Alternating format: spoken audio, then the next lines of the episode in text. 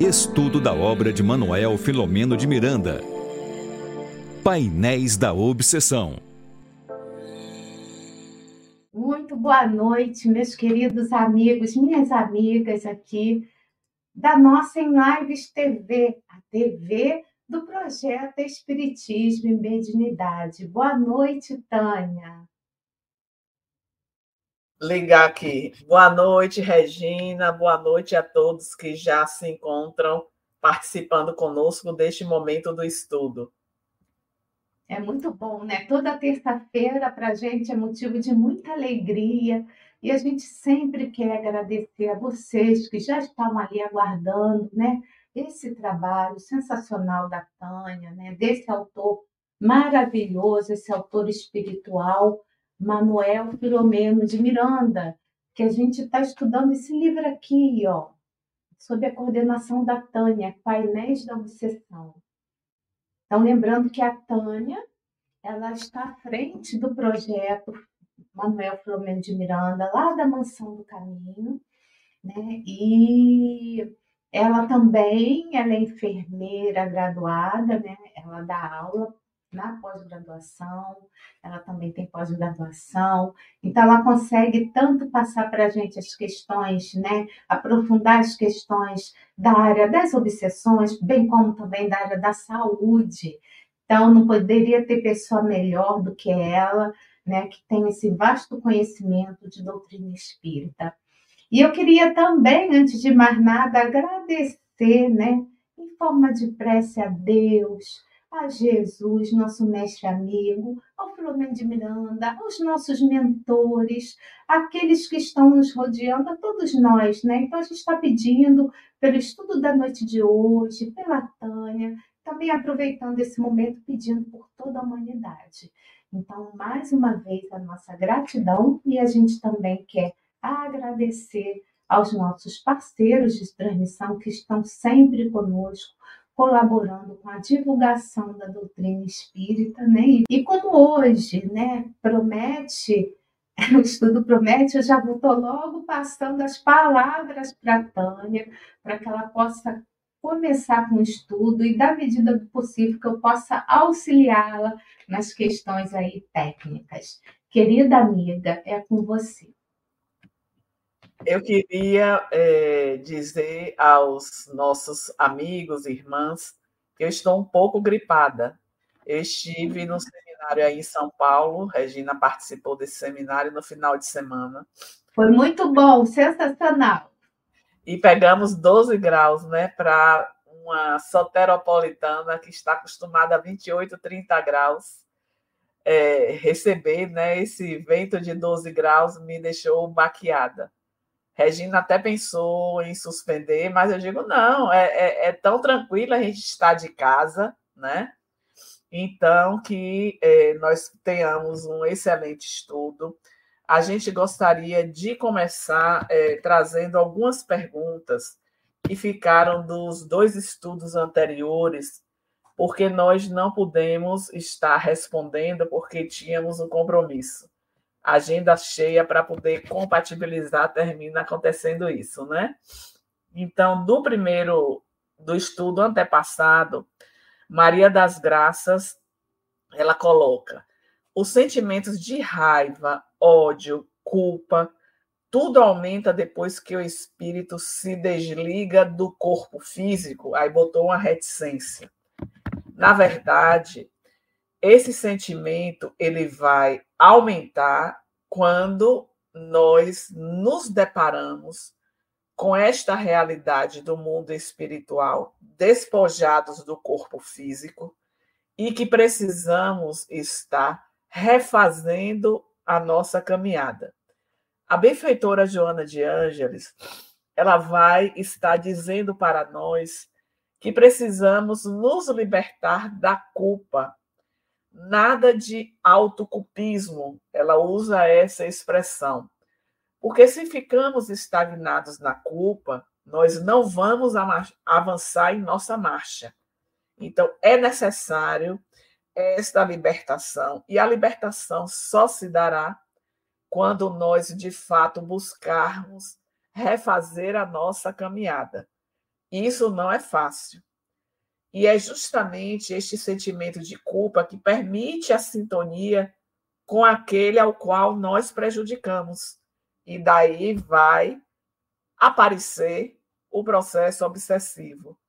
Então, se porventura reconhecemos que agimos de maneira equivocada, que fizemos algo que não deveria ter sido feito, vamos refazer a nossa caminhada enquanto é tempo, porque deixar para depois vai terminar sendo pior para nós. Tem algo mais adiante que fala a respeito disso, desse deixar para depois, que me parece que é um pouco de comodismo quando nós adotamos isso. Não, tá difícil, eu vou deixar para depois. Depois, a cobrança será mais intensa. Então é preciso refazer esta caminhada neste momento, enquanto temos a possibilidade de estarmos diante daquele que são os nossos desafetos. Aí continua Maria das Graças. Neste caso, se torna mais difícil de sair da situação pelo ambiente de teor vibratório muito grande. Fica difícil de orar. Meu raciocínio está certo? Sim.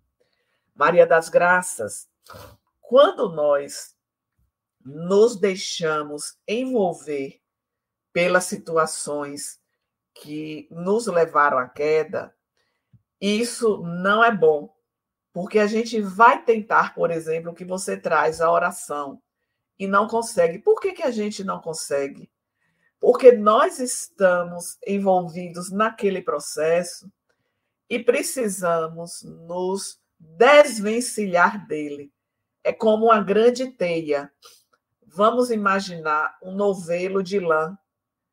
Para que a gente chegue no início desse novelo, não é fácil você abrir todo este novelo.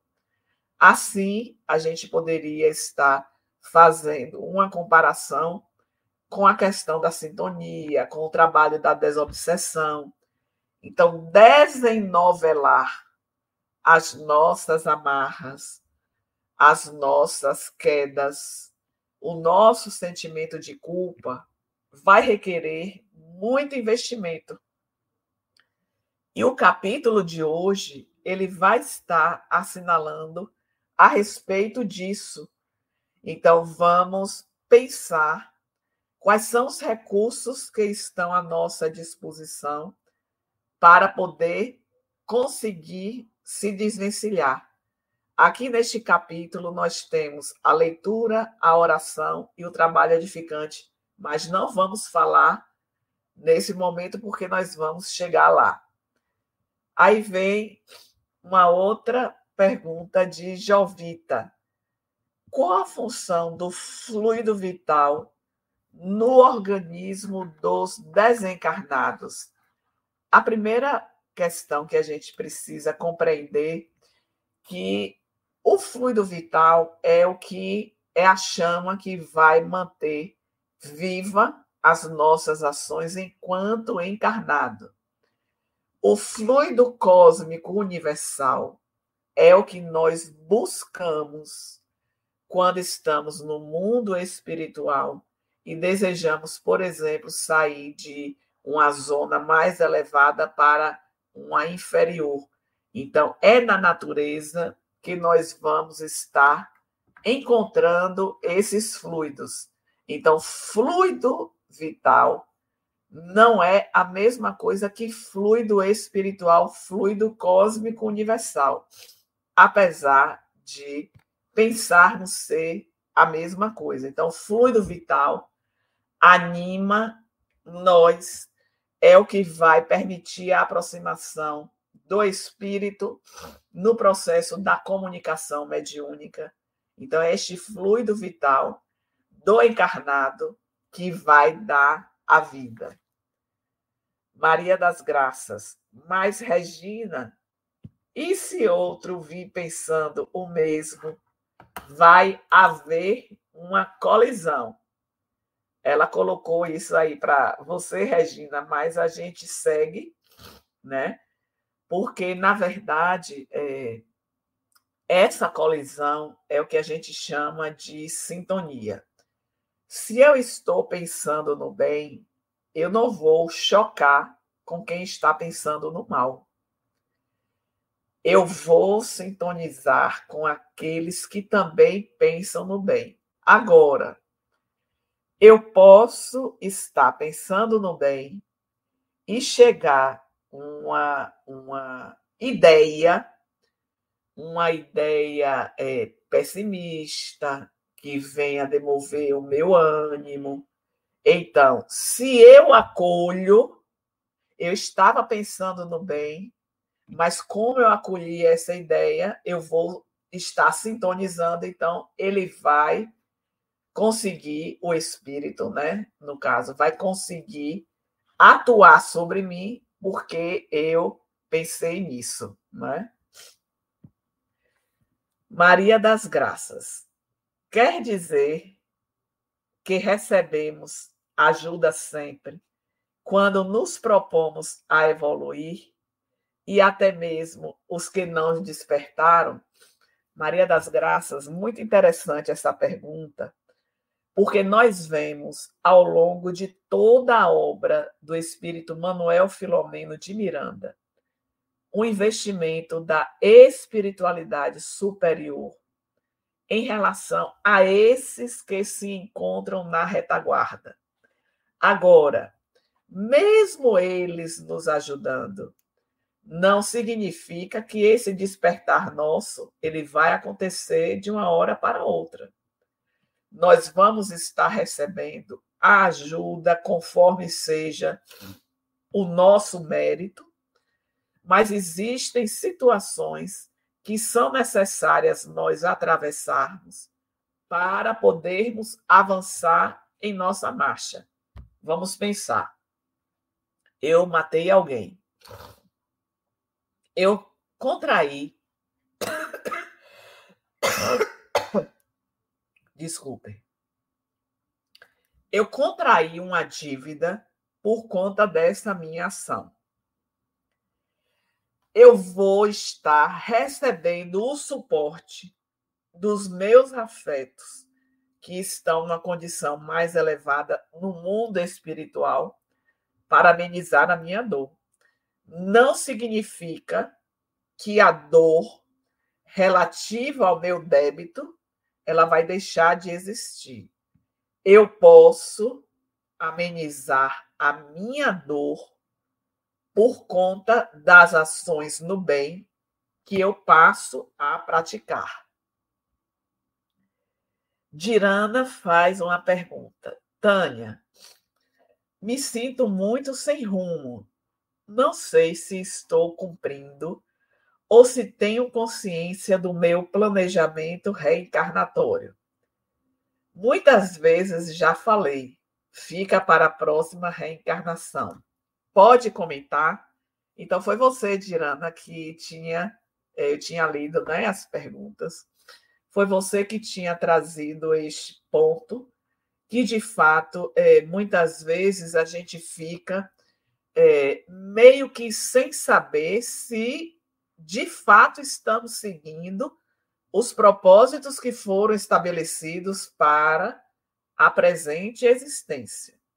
Na dúvida, nós devemos recorrer a essa viagem interior, a se perguntar constantemente se você está cumprindo o papel de seguidor do Evangelho de Jesus, porque toda a missão de qualquer um de nós está pautada em seguir os passos de Jesus, em fazer o bem, em vivenciar o amor. Então, quando nós estamos nos afastando desta vivência do Evangelho, certamente nós estamos nos afastando dos nossos propósitos. E aí eu diria, Dirana, a você: não deixe para depois é melhor para todos nós enfrentarmos as dores enquanto estamos diante daqueles que são os nossos desafetos, que ocasionaram as dores para nós, que nos provocaram, que nos deixaram angustiados, seja qual for a situação. Vocês podem dizer, ah, Tânia, mas não é fácil. Se fosse fácil, a gente já estaria em outro patamar evolutivo. Nós sabemos que não é fácil, mas sabemos também que se a dor nos faz um convite, é porque a hora de estar atravessando aquela dor agora. Deu, uma, deu um tilt aqui na minha net, mas ainda bem que foi rápido. Então, nós podemos estar buscando é, os recursos. Aí eu vou voltar ao que tem neste capítulo: leitura, oração, trabalho edificante. Só depende de nós. Enquanto não nos dedicarmos a estar nesta busca, que aliado a isso tem que ter a nossa vontade de vencer, de reconhecer que tem as suas dificuldades e que nem sempre você será bem-sucedido, de que haverão as quedas, haverá quedas na nossa caminhada. Então é reconhecer também a nossa fragilidade. Somos frágeis, mas fomos colocados diante das provas para sermos vitoriosos. Lembrando de uma fala de Jesus. Qual é o pai que o filho pede pão e ele oferece pedra? Então, as nossas dores são as pedras no caminho.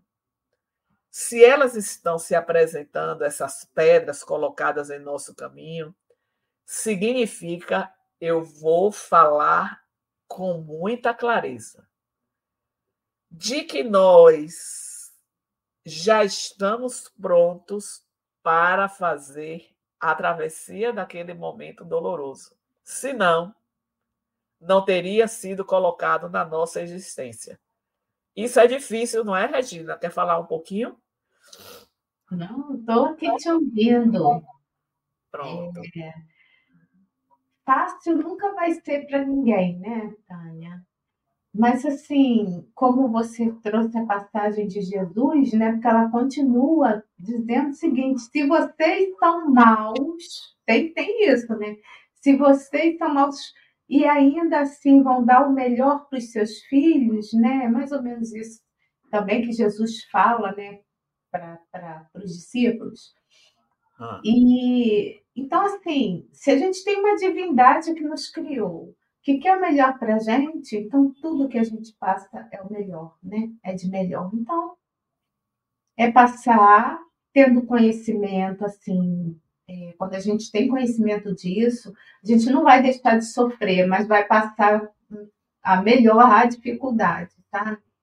Porque é. também, Tânia, só quem tem dificuldade que seja sabe qual é a dor que está tá sendo vivenciada. Então, a gente sabe que não é fácil, não é fácil para ninguém, mas a gente precisa passar com, com esse sentimento de gratidão, porque quando a gente entende que nós somos seres eternos, únicos, a gente tem uma vida só, então mais para frente a gente vai ter, né, de volta, digamos assim, né, se a gente passar pelo processo bem, se a gente tiver realmente aprendido, né, com essa dificuldade, a gente não vai precisar mais passar por aquilo. Então, Isso, com é. certeza, é. né? Então, Dirana, eu diria a você, não vamos deixar para depois. Em frente, busque dentro de você esses recursos, busque ajuda naquela pessoa que você sabe que ela vai estender a mão para você, mas não vamos deixar para depois, porque o débito que não for quitado, ele chega com um saldo devedor maior. Então, o momento é esse, é agora. Né?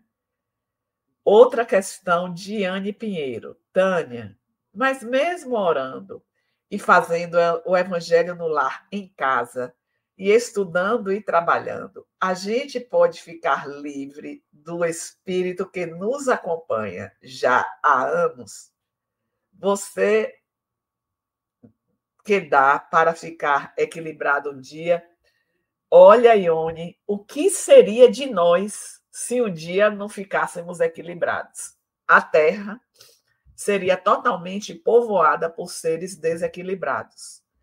Então, continue investindo no Evangelho no Lar. E aí eu digo também para a Dirana, que fez a pergunta que nós é, respondemos anteriormente. O Evangelho no Lar, ele não pode ser deixado para segundo plano.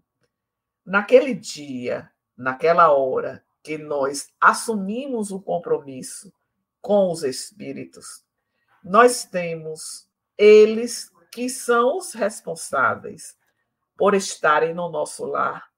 E digo mais: eles programam espíritos para estar conosco que precisam daquela leitura, daqueles comentários.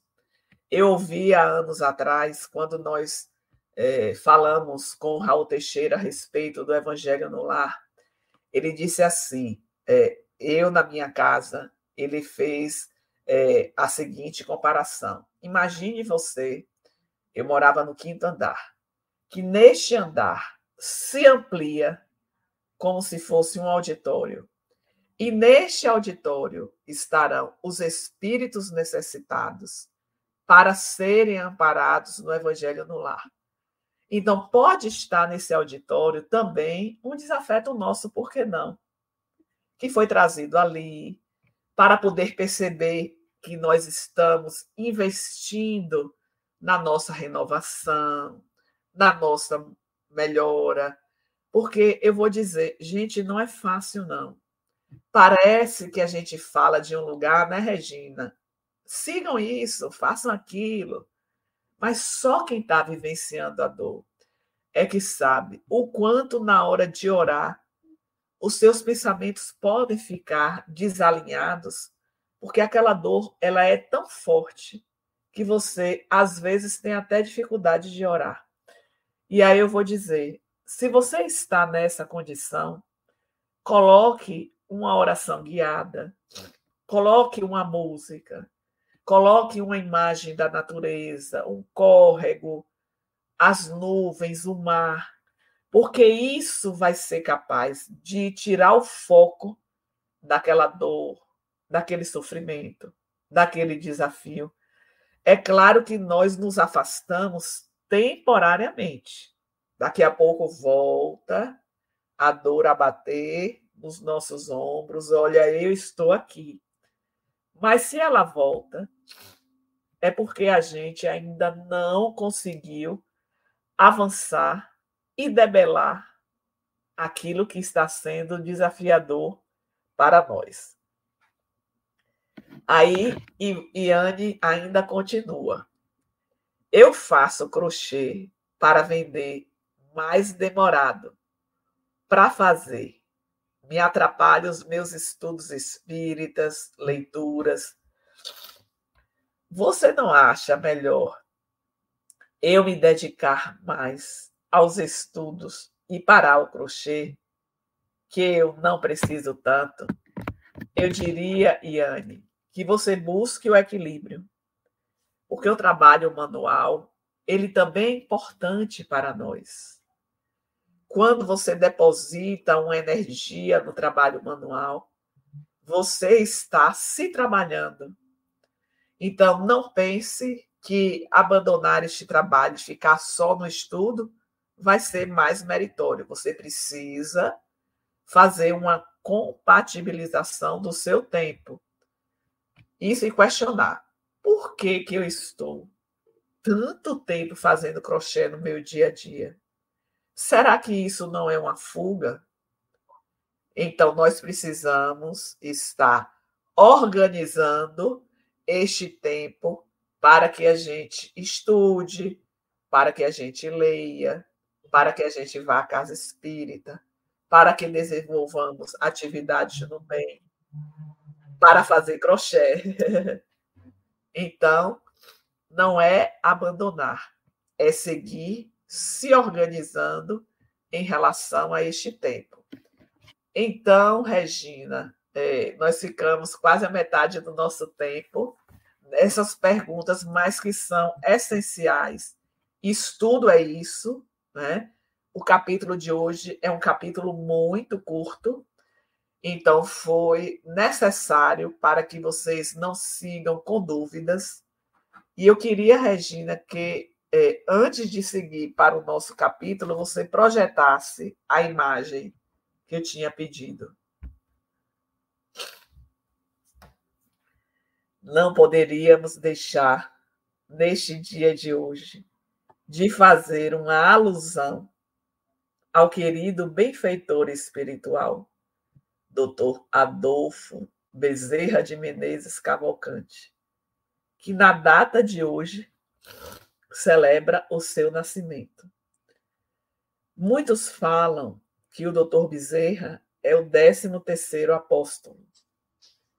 Nós sabemos o quanto ele, quando esteve aqui encarnado, trabalhou na ação da caridade, também chamado o apóstolo da caridade. Quem não se lembra, quem assistiu o filme né, do Dr. Bezerra, aquela cena em que ele tira o seu anel de formatura para que uma mãe pudesse comprar o remédio para o seu filho. Mas tem uma passagem que eu gosto bastante da vida do Dr. Bezerra. Ele é, esteve atuando na Federação Espírita Brasileira, no Rio de Janeiro, e certa feita, quando ele terminou a sua palestra, que ele vai descendo a escada, ele se depara com um indivíduo que tinha um aspecto adoecido, mal penteado, as roupas um pouco sujas. E aí ele chega para o doutor Bezerra e pede um auxílio, porque a sua mulher, com seus dois filhos pequenos, estava em casa com fome e sem alimento. O doutor Bezerra coloca a mão no bolso e percebe que só tem o dinheiro do bonde. E aí ele roga à Mãe Santíssima que o abençoe naquele momento. Abraça aquele indivíduo e diz: receba este abraço da Mãe Santíssima.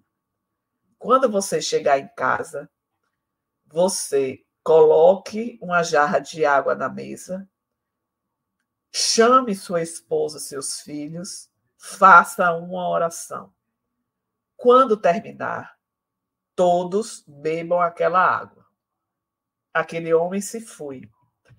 Uma semana depois, ele retorna àquele mesmo local e fala ao doutor Bezerro o que aconteceu naquela noite. Ele chegou em casa, reuniu a mulher, os filhos, fez a oração, rogou a proteção à Mãe Santíssima e depois todos beberam a água, foram dormir como se tivessem recebido o alimento. No dia seguinte, na primeira porta que ele bateu, ele conseguiu um emprego. E aí ele estava, naquele momento, diante do doutor Bezerra, para poder trazer aquela informação e agradecer tudo quanto ele fez por ele. E não poderia deixar de falar também, quando o doutor Bezerra desencarna, que está adormecido no mundo espiritual, que ele desperta. Ele se depara com Celina, que é a intermediária da Mãe Santíssima. E aí ele diz: Celina, é você? Então, ela diz: sim, a Mãe Santíssima me incumbiu de vir no seu despertar. E ele começa a ouvir vozes muitas vozes, como se estivessem cantando. E aí ele pergunta: Celina, e essas vozes, de onde vêm? Ela ajuda o doutor Bezerra a se levantar, leva a sacada da janela e o doutor Bezerra vê uma multidão de espíritos que acenavam, que cantavam para ele. E ele pergunta: Celina, quem são? Ela responde: Estes foram todos aqueles que você ajudou quando esteve na terra. Aqueles espíritos que nas sessões mediúnicas a sua palavra, o seu amor, foi capaz de abrandar o sofrimento. Então, nada como tratar do capítulo de hoje, processo desobsessivo, que celebra o aniversário de nascimento do Dr. Bezerra de Menezes, este espírito de escola que foi convidado para alçar esferas mais elevadas, e disse que enquanto pairasse sofrimento na terra, aí ele estaria para ajudar. Olha que recomendação de Irana, Iane, Maria das Graças, vocês que nos perguntaram nas semanas anteriores. E o nosso tio Di pergunta a ele, doutor Bezerra de Menezes, espírito, qual foi a maior felicidade dele quando chegou ao mundo espiritual. E aí ele traz esta narrativa, exatamente do despertar e de ver aquela multidão de espíritos cantando para homenageá-lo. Então, se nós desejamos, de fato, seguir em nossa trajetória, nos libertando das nossas amarras, o caminho é a oração, o trabalho e a leitura edificante. Então, com isso, nós iniciamos o nosso estudo, o nosso estudo desta noite. É um capítulo, conforme nós falamos, bem pequeno. Ele tem apenas 17 parágrafos, mas nós queríamos começar, Regina, com o quarto parágrafo, que inicia de fato, né? De fato, o passo que foi dado é muito significativo no processo liberativo do nosso amigo. No entanto, não desconhecemos que surgirão graves desafios e embates vigorosos contínuos deverão ser travados ainda, a fim de que, a pouco e pouco, ele se desennovele do cipoal em que se enroscou através dos tempos.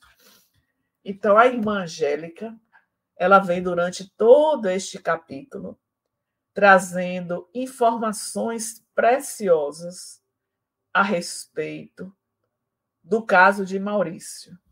Lembrando que no capítulo anterior nós vimos programa de evolução e Maurício desperta, né, para este programa.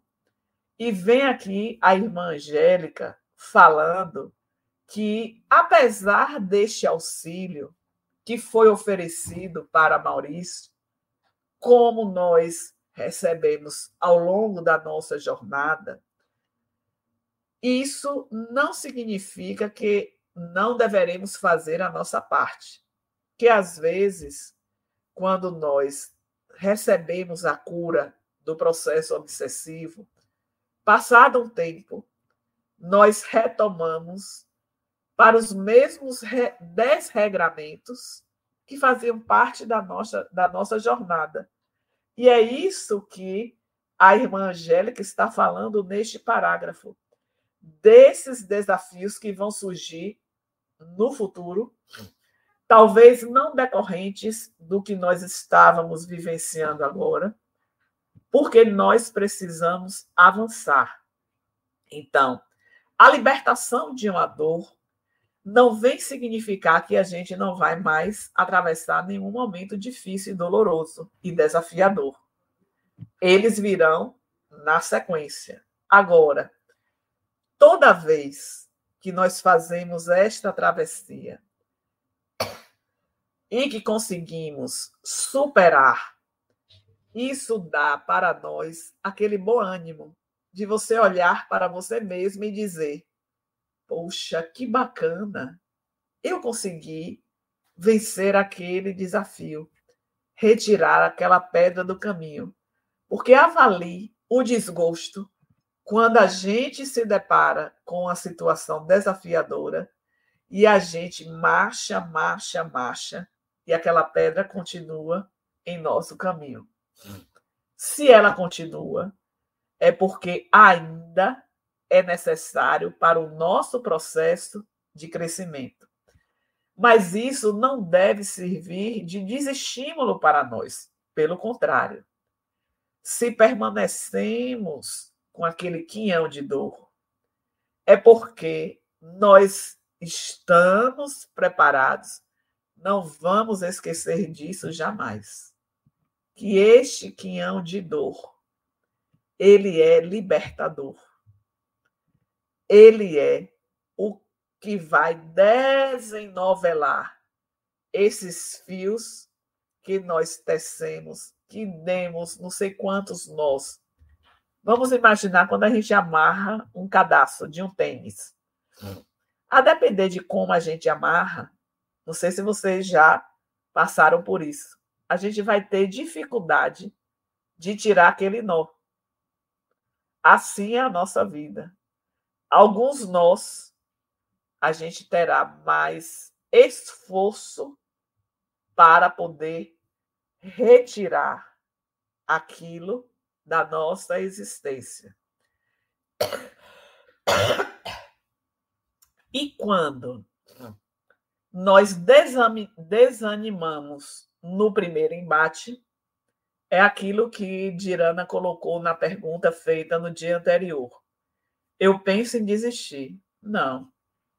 Se fortaleça, se erga, se caiu, levante porque você está pronta para, para o enfrentamento. Nunca se considere despreparada para qualquer enfrentamento. Há aquele ditado que diz: não cai uma folha de uma árvore que não seja conforme a vontade do nosso Pai. Isso é um simbolismo, porque a gente precisa compreender que todas essas ocorrências elas fazem parte da nossa trajetória. E aí vamos para o parágrafo seguinte, Regina, que vai falar da obsessão, parágrafo 5. A obsessão é resultado de um demorado convívio entre dois espíritos afins, seja pelo amor possessivo, que desencadeia as paixões inferiores, ou, ou através do ódio que galvaniza os litigantes, litigantes, é, irmanando-os um ao outro com vigor. Então, a irmã Angélica está trazendo aqui que a obsessão nada mais é do que uma afinidade, é uma sintonia de amor e de ódio geralmente nós vemos prevalecer o ódio. E a irmã Angélica coloca aqui neste parágrafo resultado de um demorado convívio. Quando ela traz isso, assinala para nós que não é assim, num passe de mágica, que nós vamos nos libertar do processo obsessivo. Mesmo porque a nossa libertação ela está muito relacionada à nossa conduta moral. Não nos esqueçamos disso. Precisamos investir nas ações do bem, domar as nossas más inclinações. Os nossos inimigos morais. Quais são esses inimigos? Egoísmo, orgulho, vaidade. Aí vamos pensar, no dia de hoje, eu passei por alguma situação em que o egoísmo prevaleceu. Como foi a minha ação? Como eu reagi? Fazendo esta investigação no seu mundo íntimo e reconhecendo que de fato você agiu com egoísmo, você tem à sua frente o que é necessário você investir para que o egoísmo que eu apresentei hoje não venha a se repetir no dia de amanhã, na próxima semana, no próximo mês.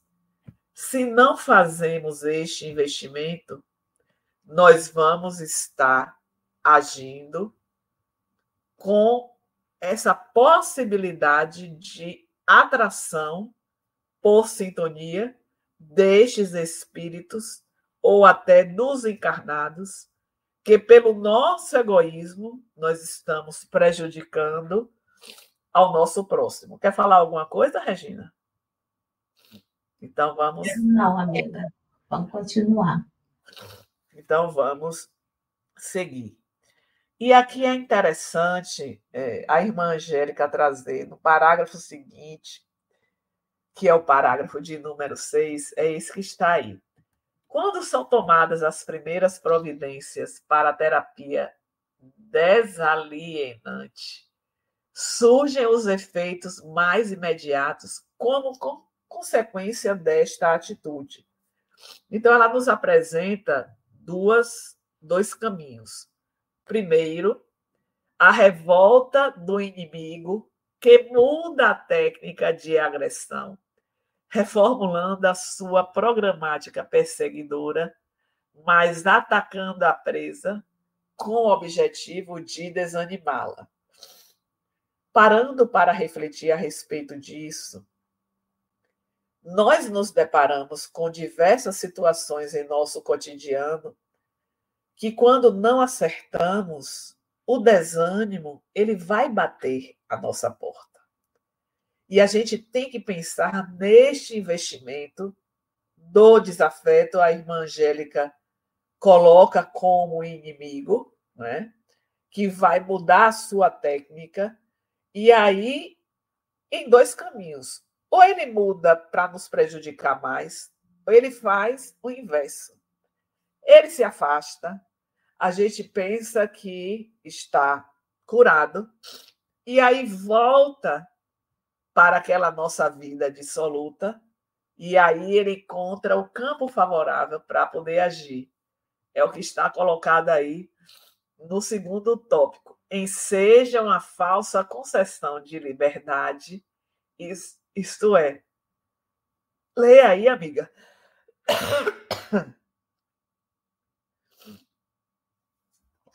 Estava com o microfone desligado enseja uma falsa concessão de liberdade, isto é, afrouxa o cerco, antes pertinaz, permanecendo, porém, em vigília, aguardando a oportunidade para desferir um assalto fatal, no qual triunfam, tri, triunfem os seus planos infelizes. Continua. Então, a, gente, a gente não precisa, não. A gente precisa ter muito cuidado com aquilo que aparentemente é uma melhora. Porque isso vai fazer com que a gente afrouxe a nossa caminhada evolutiva, o nosso trabalho edificante, a nossa conduta moral.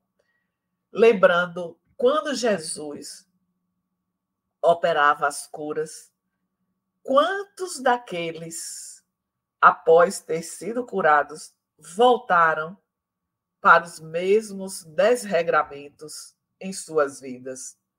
Então, este é o grande perigo que precisamos estar atentos para não nos considerarmos livres, porque, de fato, observamos a mudança que se dá na nossa vida, e esta felicidade, ela pode se dirigir para ações que não sejam plausíveis com a conduta moral.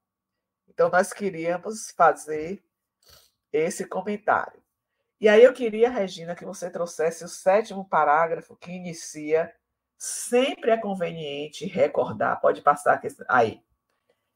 Sempre é conveniente recordar que todo obsidiado de hoje é algoz de ontem, que passou sem a conveniente correção moral, ora tombando na maldade que ele próprio cultivou.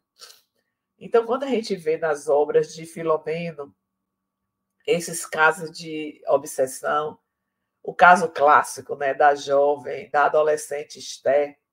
Então, a princípio, quando a gente imagina aquela cena, uma festa de 15 anos, a nata da sociedade carioca, tudo preparado com muito cuidado, e vem é, ela bater no pai, ser internada no hospital psiquiátrico. Então, a gente, a princípio, olha por esse lado. Nos sentimos, de fato, penalizados por aquela família, pela condição daquela jovem. Mas como a irmã Angélica coloca, né?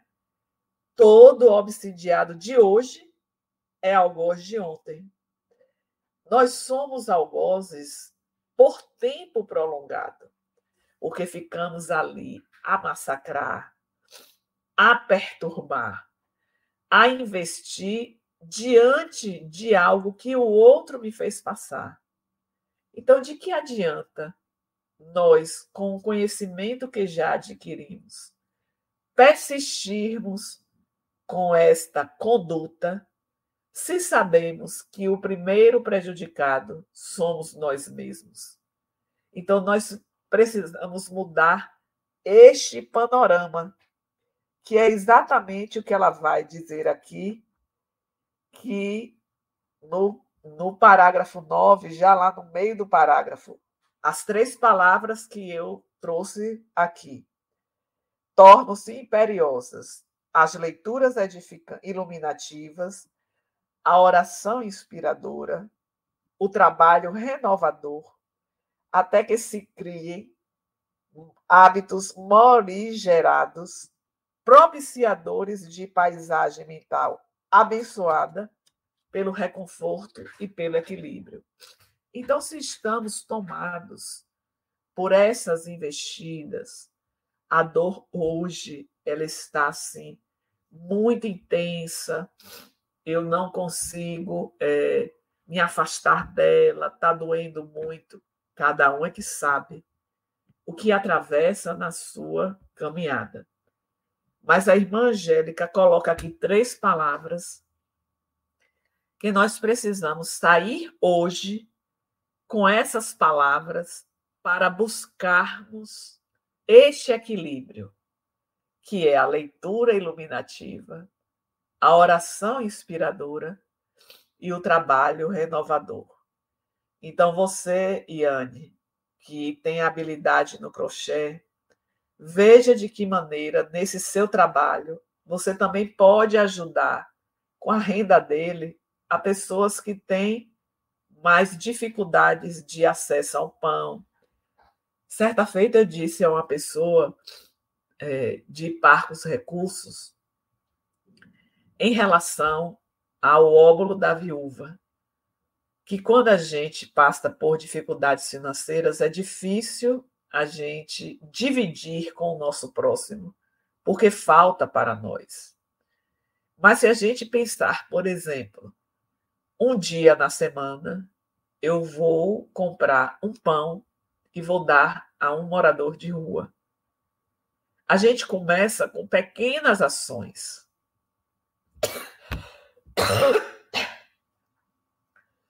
E cada um vai descobrir no seu cotidiano? Quais são os momentos que nós podemos agir na direção do bem? Porque isso vai trazer repercussões positivas para a nossa caminhada. Só depende de nós.